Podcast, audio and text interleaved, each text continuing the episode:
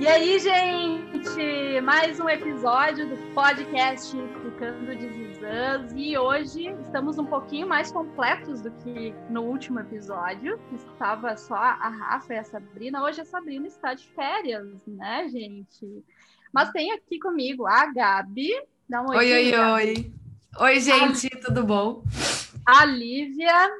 Oi, gente. E a Rafa aqui comigo, firme e forte. Oi, oi.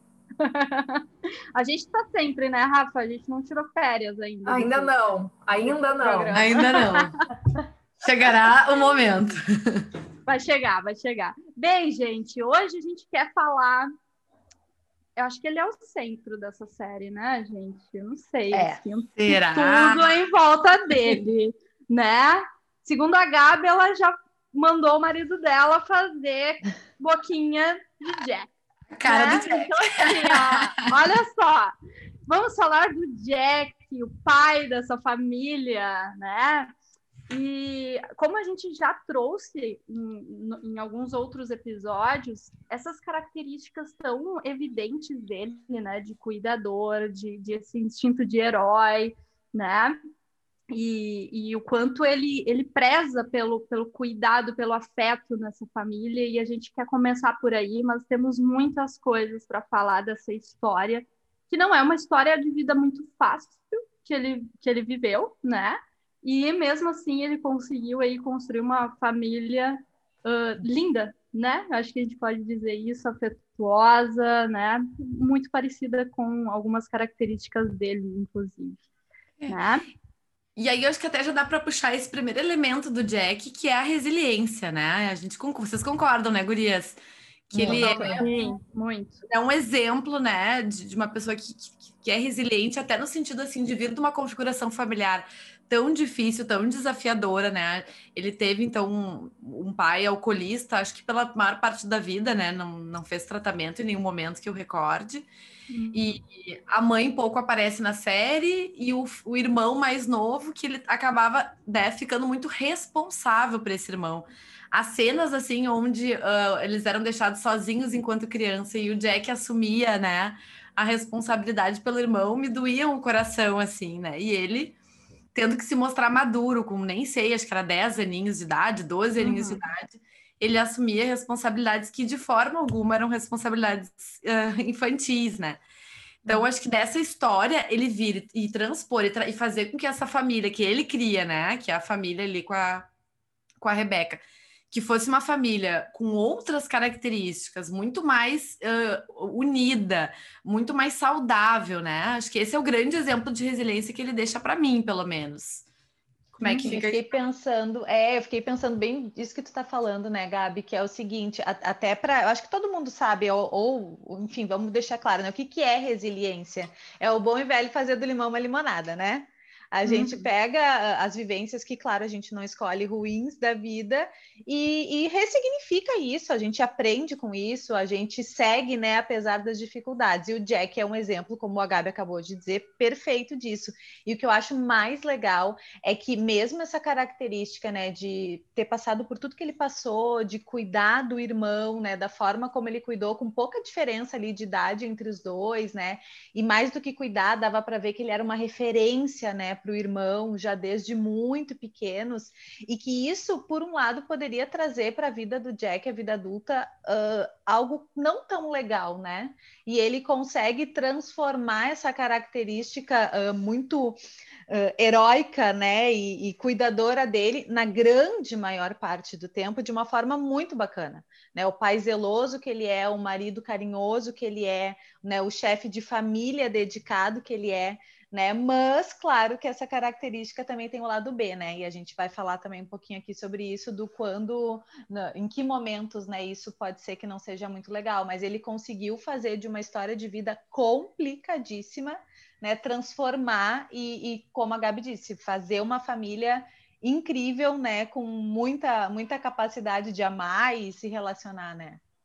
Uhum. E, só para, acho que gostei desse link que tu fez, Livi, só para trazer assim que a resiliência é justamente essa capacidade de quando a gente sai de uma situação difícil, a gente não vai sair igual, a gente vai sair Exato. transformado e, e, com um plus, né? Então a gente volta Sim. diferente e com um caminho aí de, de evolução, de crescimento, né? Então, é, e isso dá para ver com o Jack, né? Com esses cuidados que ele tem com a família dele, com a forma que ele se coloca também, muita, algumas vezes disponível para diálogo, porque isso sim acontece, vários momentos em que ele fala com a esposa, que ele conversa, em que ele né, tenta uh, achar sempre a melhor forma de dar conta das coisas. Mas óbvio, né? Não é sempre. Sim. É. Eu queria voltar aí para essa infância, então, Gurias, né? A gente está falando aí, fazendo uh, um apanhado geral dessa vida dele, mas eu queria voltar lá para a infância, porque eu fiquei, enquanto vocês estavam falando, eu fiquei pensando, cara, que dor que foi para o Jack, né? Estar nessa família com um pai alcoolista e que eu lembro, né, ele tinha uma admiração por esse pai até um, um certo momento, até que Sim. esse pai uh, começou a, a, a, usar o álcool e a agredir a mãe, né? Então, tinha isso. o quanto isso uh, foi muito doloroso para ele, né? E aí, como uma criança né, a criança entrando na adolescência ali lida com esse tipo de, de dor, lida com esse tipo de família, né? Fiquei refletindo sobre isso. O que, que vocês acham que foi, foi que, o que, que o Jack fez para sobreviver a essa família? Acho que ele fez muitas coisas, né? Eu fico pensando primeiro, é bem isso que tu falou, né, O tamanho da dor, assim, porque ele admirava muito esse pai né? Então tu imagina aquela figura que é uma das principais figuras, né, da tua vida e de repente aquilo se quebra, né? E tu vê um, um, um lado que muitas vezes, né, enfim, ou todas as vezes a gente não gostaria de ver né? E realmente isso mostra ele na série, né? A, a mágoa que ele fica, a, eu acho que a palavra certa é a decepção, né? A decepção que ele fica de ver esse, esse lado do pai. E eu penso que esse lado mais que a gente está nomeando como controlador, assim, dele e cuidador, que aí mistura um pouquinho, né, entre o controle e o isso. cuidado ele nasce aí, né? Quando ele pega uh, o irmão para cuidar, porque enfim o contexto pedia, tem, não mostra, né, a mãe, mas tem várias cenas que, que dá para perceber nas falas, né? Ele muito preocupado com a mãe e querendo de alguma forma, né, proteger a mãe. E tentando tirar ela disso. Tirar de lá. Isso, né? isso, exatamente, né? E aí eu fico pensando assim, realmente ele, ele teve, né? A escolha que ele tinha era acionar esse lado dele, mas que certamente deve ter sido muito, muito duro, né?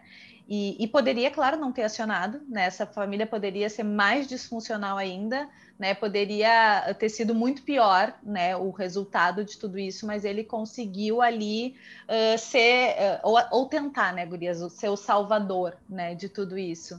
E uhum. ninguém é perfeito, né? Então, claro que tem o lado bom de tudo isso e tem o lado, claro, que traz um prejuízo bem grande também, né? Uhum.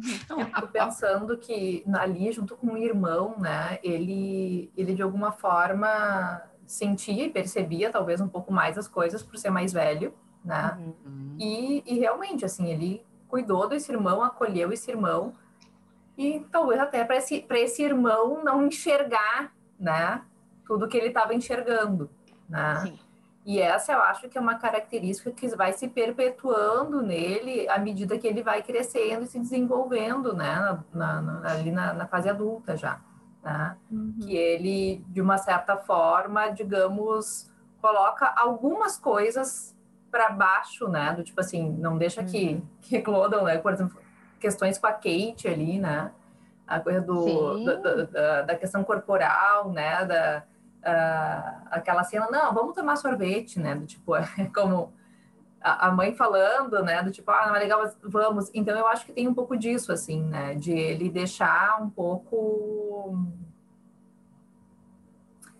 Enfim, me perdi.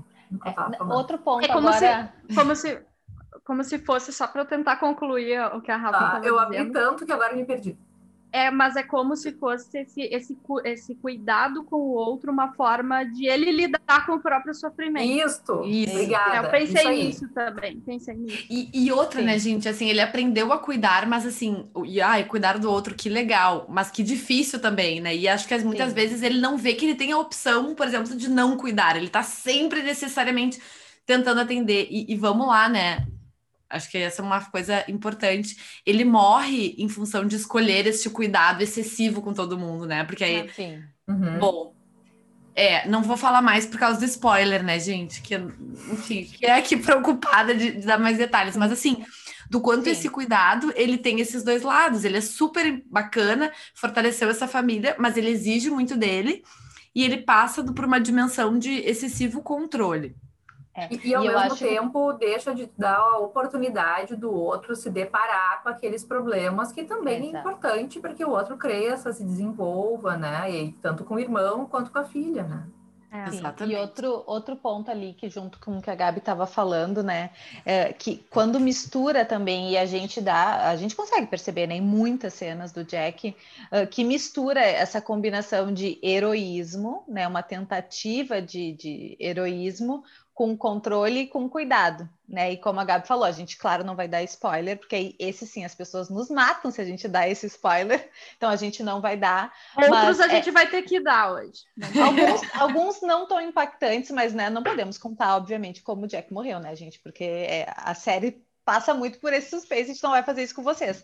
Mas tem muito disso, né? Não só falando da morte dele, mas em muitas outras situações que, que ele sai prejudicado, digamos assim, quando mistura, né, essa tentativa de ser o, o herói, né, algo que acaba ele tendo que se esforçar muitas vezes bastante para tentar dar conta de muitas coisas, né, e é humanamente impossível.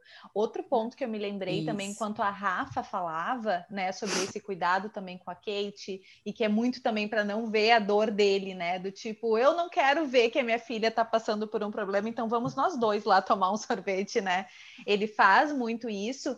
E tem uma cena que me chama muito atenção, que é uma cena uh, onde ali os meninos, né, todos os três no caso, óbvio, né, porque eles têm todos a mesma idade, são adolescentes, e o Kevin tá muito, muito frustrado com alguma questão lá do treino, do futebol, que ele não teve o alcance, ou foi uma questão com as notas, e aí minha memória meio que não me ajuda, né, Gurias, vocês complementem para mim.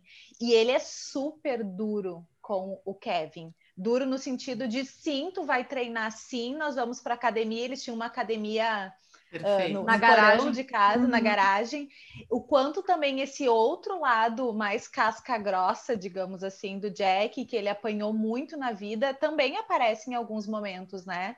Então, claro que a tentativa era ajudar o Kevin a lidar com tudo aquilo, no, no sentido de vamos lá, tu tem que se esforçar. E a Rebeca fica meio atenta e diz: calma, tu tá pegando pesado demais com ele né? E ele não se dá muito conta de que sim, pode estar sendo demais naquele momento. Eu não sei, mas eu fiquei muito com a sensação naquela cena de que até o próprio Jack se assustou com o que ele estava fazendo com o Kevin, sabe? Uhum. Porque não era a intenção, claro, ser demais, mas ele veio com uma gana de vamos lá, tu tem que crescer, tu tem que batalhar. Acho que né? entra entra o fato de ele não ter podido uh, desistir uhum. das coisas. Uhum. Exato, exato. Tem que ir em frente. Como assim o Kevin não vai ir em frente? Como assim ele não vai né, ignorar o, a frustração e seguir? Né? Exato, e me veio, quando eu até fiz essa pergunta de como ele, eh, o que, que vocês pensam, né, dele ter lidado com essa família, me veio muita coisa do desligamento, assim, emocional. Que a gente, né, chama, me veio nessa palavra, a gente chama de esquiva, de evitação aí, é, é, é, experiencial, né? E, mas me vem muito essa coisa de, bom, eu vou desligar aqui esse botãozinho como se a gente tivesse, né? Como desligar o botãozinho da dor, do sofrimento, porque eu preciso cuidar do meu irmão, porque eu preciso cuidar da Rebeca, porque eu e assim ele vai indo, né? Não sei se vocês concordam uhum. que é uhum. como se a gente resumisse assim esse funcionamento dele, né? Sim. Sim. A, a sensação que eu tenho é que ele colocou toda a energia dele em cuidar dessa família, né? Também com uma estratégia de, e daí eu não quero ver o que tá doendo aqui dentro. E é. tinham muitas coisas doendo ali dentro, né? Sim. Então, essa, essa esquiva, ela acontece assim. Todos nós fazemos isso. Acho que é importante quando a gente fala, Sim. né? Que esse processo, gente, uh, da, da gente poder, às vezes, se desconectar da emoção, né? É, ele é ele é vital para que a gente sobreviva, né? Se a gente fosse a todo momento tá sempre respondendo a, a emoção e se, se fusionando, a gente cansaria muito, né? Um dia que eu tô triste, eu não faço nada, só choro. Não tem como. Se for pensar fisicamente, a gente desliga, né? Quando a, a gente... dor é muito intensa, é. nem sente, né? Exato. Só que, por, ao mesmo tempo, né, que a esquiva também é necessária, quando a gente começa a querer fugir muito, né, não, não se conectar dessa dor, a gente também deixa coisas importantes pelo caminho. E acho que com o Jack muito disso aconteceu, né? Então, por exemplo, a, a escolha dele, escolha é, a repetição do padrão, por exemplo, pelo uso do álcool, óbvio que esse é um comportamento completamente aprendido dentro da família. Então, olha aí, tem toda a questão também que a gente sabe, né, uh, genética da questão da adição ao álcool. Então, se junta, se soma isso, né, a própria ideia do o pai talvez não lidasse também com as suas coisas emocionais e ia para a bebida como uma maneira de se anestesiar. Então, o Jack repete isso, mas depois se dá conta, entra em tratamento, né? Aí é a resiliência dele vindo de novo, né? Mas, de qualquer maneira, acho que a gente pode pensar que vários comportamentos que ele tem vão nessa, nessa direção, né, Eve, dessa esquiva. Como, por exemplo, quando ele se desliga, quando ele rompe vínculos também com o próprio irmão. É óbvio, tem todo um histórico aí, né, desse irmão também ser, uh, ter comportamentos difíceis, né, desapontar ele muitas vezes, mas uh, por mais que ele sentisse ali dor, pena, ele simplesmente finge que o irmão não existe mais, vira a página e é. segue a vida. Que para quem tá no início da série, né, quem tá assistindo no início da série, imagina que esse irmão morreu, mas a gente, esse é um spoiler que não tem como não dar, né? porque a gente vai ter que falar dessa relação, desse Sim. segredo, né? De que o irmão, então, está vivo, né? Mas está morto para ele. É, é, claro, a gente vai cuidar para não dar detalhes, né, do que, que aconteceu, mas sim, esse irmão ele tá vivo, isso vai aparecendo, né, ao longo da série, e o que mais chama atenção é isso, né, é o comportamento muito extremo, né, de evitação, porque é exatamente a frase que a Eve falou, assim, tá vivo, mas para mim morreu, tanto é que acaba se tornando um, um segredo, né? A é um própria segredo. família do não Jack, sabe. né? A família ali nuclear, né? Rebeca, os filhos, eles não sabem que esse irmão está vivo.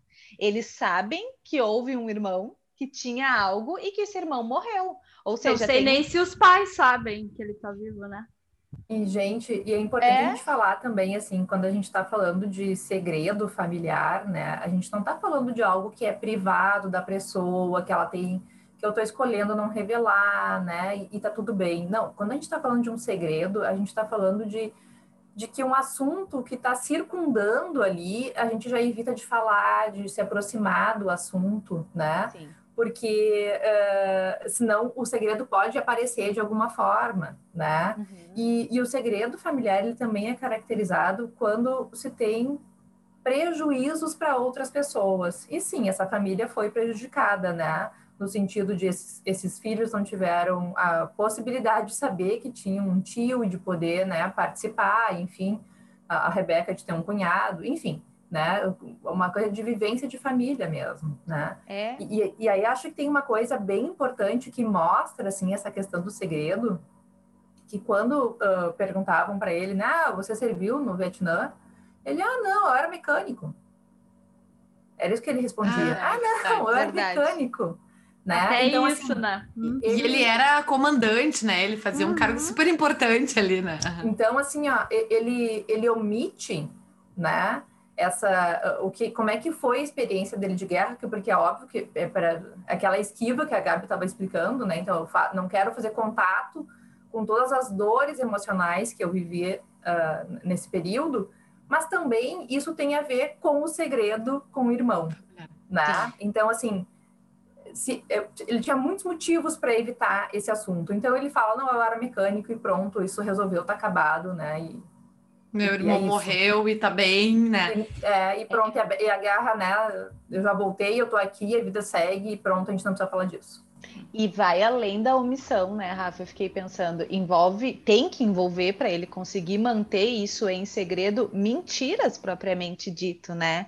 Porque assim, ele tem que uh, mentir, digamos assim, que houve um luto que não houve. Ele tem que dizer para as pessoas, no momento que ele afirma, meu irmão morreu, ele está sugerindo para as pessoas também que passou por uma situação que, na verdade, ele não passou. Até foi um luto, né? Mas o é, irmão dele está vivo. Ele até passou, porque ele, ele matou passou. esse irmão dentro dele, né? Ele... Exato, mas não ele é teve real, que né? mentir. Né? Ele teve que mentir quando ele foi encontrar esse irmão e romper, né? Exato. Né? Mentiu para Rebeca, onde ele estava. Uhum. Né? Então vai... é, e eu fico pensando, né? Imagina só, tu, tu ter que. E, e claro, a gente está falando não de uma mentira qualquer, né, gente? A gente está falando de uma dor tão intensa que para ele a melhor escolha era mentir.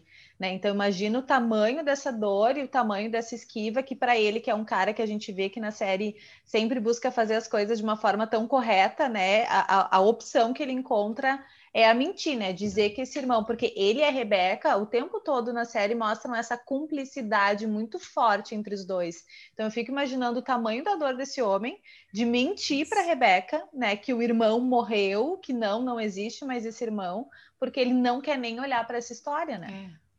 E, e, aí, né, o meu olhar aqui de, de, psicóloga clínica fica falando, né, que difícil que era. Ele tinha que se convencer de que aquilo ali estava encerrado para não.